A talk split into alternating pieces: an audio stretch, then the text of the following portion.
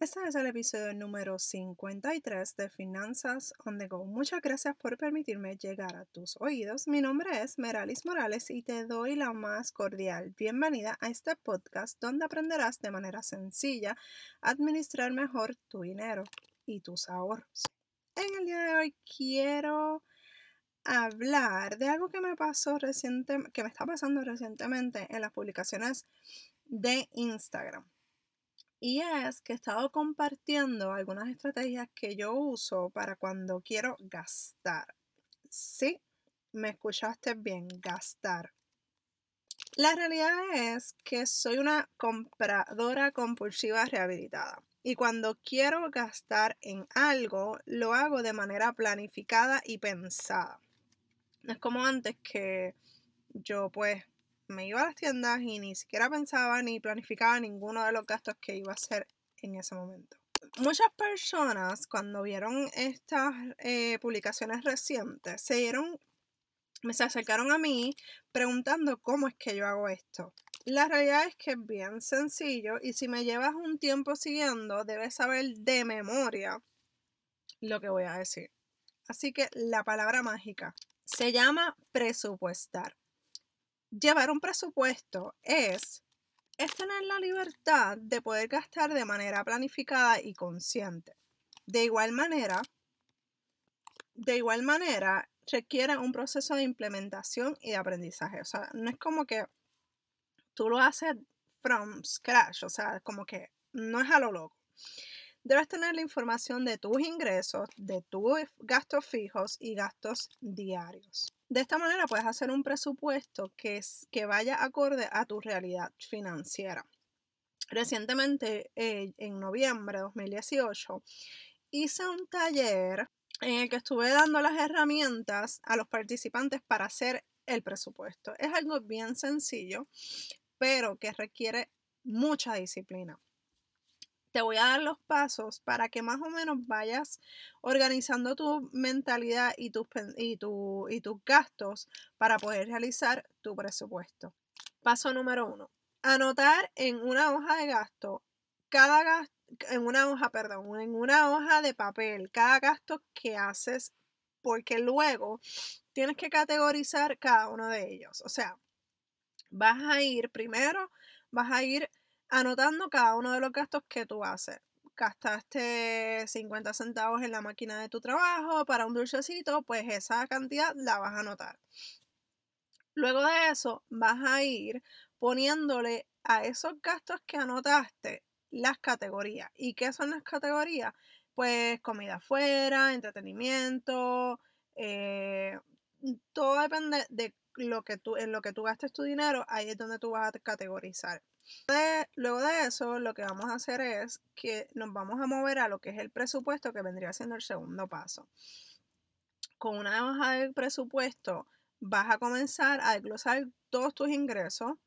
Luego de eso vas a poner todos tus gastos mensuales, la hipoteca, la tarjeta de crédito, el préstamo, todos esos eh, gastos fijos mensuales, los vas a poner ahí.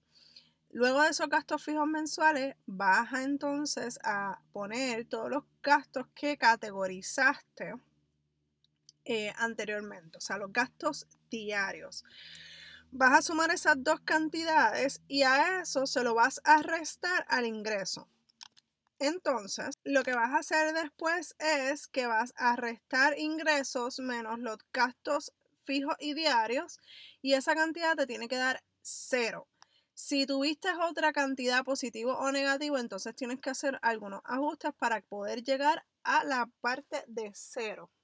Yo sé que enseñarlo, decirlo, en mi caso, pues sería bien fácil porque obviamente ya yo estoy acostumbrada a dar este tipo de, de orientación. Y yo sé que es bien difícil pues ponerlo en práctica. El cuidado de las finanzas personales debe ser una de tus prioridades en, tu vida, porque obviamente, vamos, ahora mismo quizás tienes una juventud, tienes una salud, pero no siempre va a ser así, así que por eso es que siempre nos tenemos que preparar para el futuro. Y no es que no disfrutamos, disfrutemos hoy nuestro dinero, no es eso.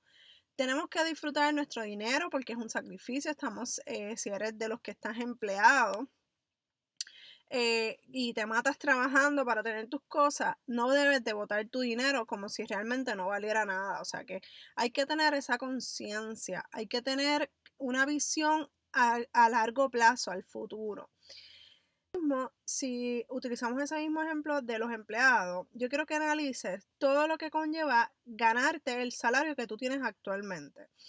Probablemente tú te tienes que levantar temprano, prepararte, salir de tu casa, gastar, eh, prender el auto, gastar gasolina, gastar tiempo en el tráfico, trabajar de 6 a 8 horas o quizás 10. A eso, eh, lo que vamos a hacer es que quiero que analices lo que te pagan por hora. ¿ok?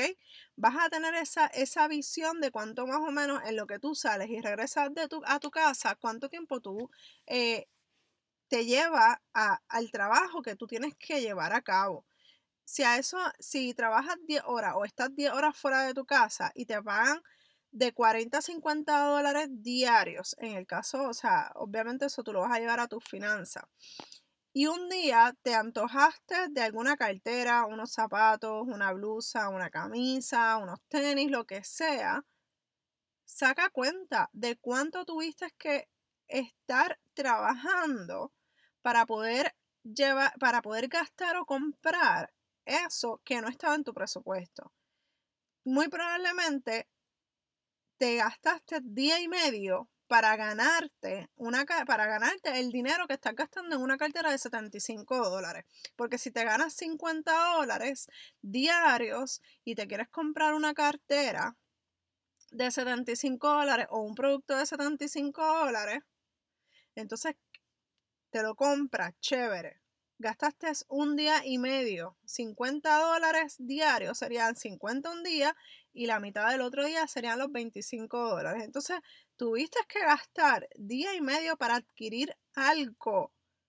Y entonces hay veces que hasta lo terminas pagando a plazos, porque fue un gasto para el cual no te preparaste y como lo querías al momento, no pudiste esperar para ahorrarlo. Entonces pasa la tarjeta de crédito, la última la paga el diablo, ay, para eso yo me mato trabajando. Y esas son las porquerías de razones que utilizamos para seguir gastando nuestro dinero en cosas que realmente no le sacamos provecho y muy probablemente esa cartera la terminaste dejando en una esquina y pasan a los años, las terminas botando porque se dañó, porque no lo usaste o la terminas regalando. Entonces, estás gastando dinero, estás gastando tu tiempo y realmente no lo estás poniendo donde se supone que esté tu dinero. Ese es el análisis que quiero que hagas hoy porque yo quiero que tú tengas tus finanzas saludables, que disfrutes tu dinero, que tengas eh, dinero, ahorros para todas las metas que tú te quieres proponer y que quieres lograr en un futuro. Comenzamos año nuevo, comenzamos un mes nuevo próximamente. Y, si, no, y si queremos empezar desde ahora, que es martes para ti, o sea, puedes empezar ahora, está en ti hacerlo. O sea, yo, yo siempre pienso que no hay que esperar a comenzar la semana, a comenzar un mes, a comenzar un año para lograr las cosas que uno, que, uno quiere lograr. Porque si realmente tú quieres lograr algo, es como que tiene que ser una, un, un fuego dentro de tu corazón que te impulse a trabajar por, para lograrlo. Y quiero dejarte con esta pregunta. ¿Cuánto realmente te cuesta lo que estás comprando. Si necesitas ayuda con tus finanzas personales, recuerda que estoy aquí para ayudarte. Escríbeme a dudas.meralismorales.com. También quiero agradecerte por las cinco estrellas que estaré recibiendo de tu parte. Eso me ayudará a seguir llevando este tema tan importante a más personas, cambiando la vida financiera una persona a la vez. Un abrazo desde Puerto Rico y nos escuchamos en el próximo episodio de Finanzas on the Go. Bye. Mira, y antes que te vaya, probablemente el sonido se escucha raro. Tengo catarro. Uno y dos, estoy grabando desde mi carro. Un abrazo, cuídate. Bye.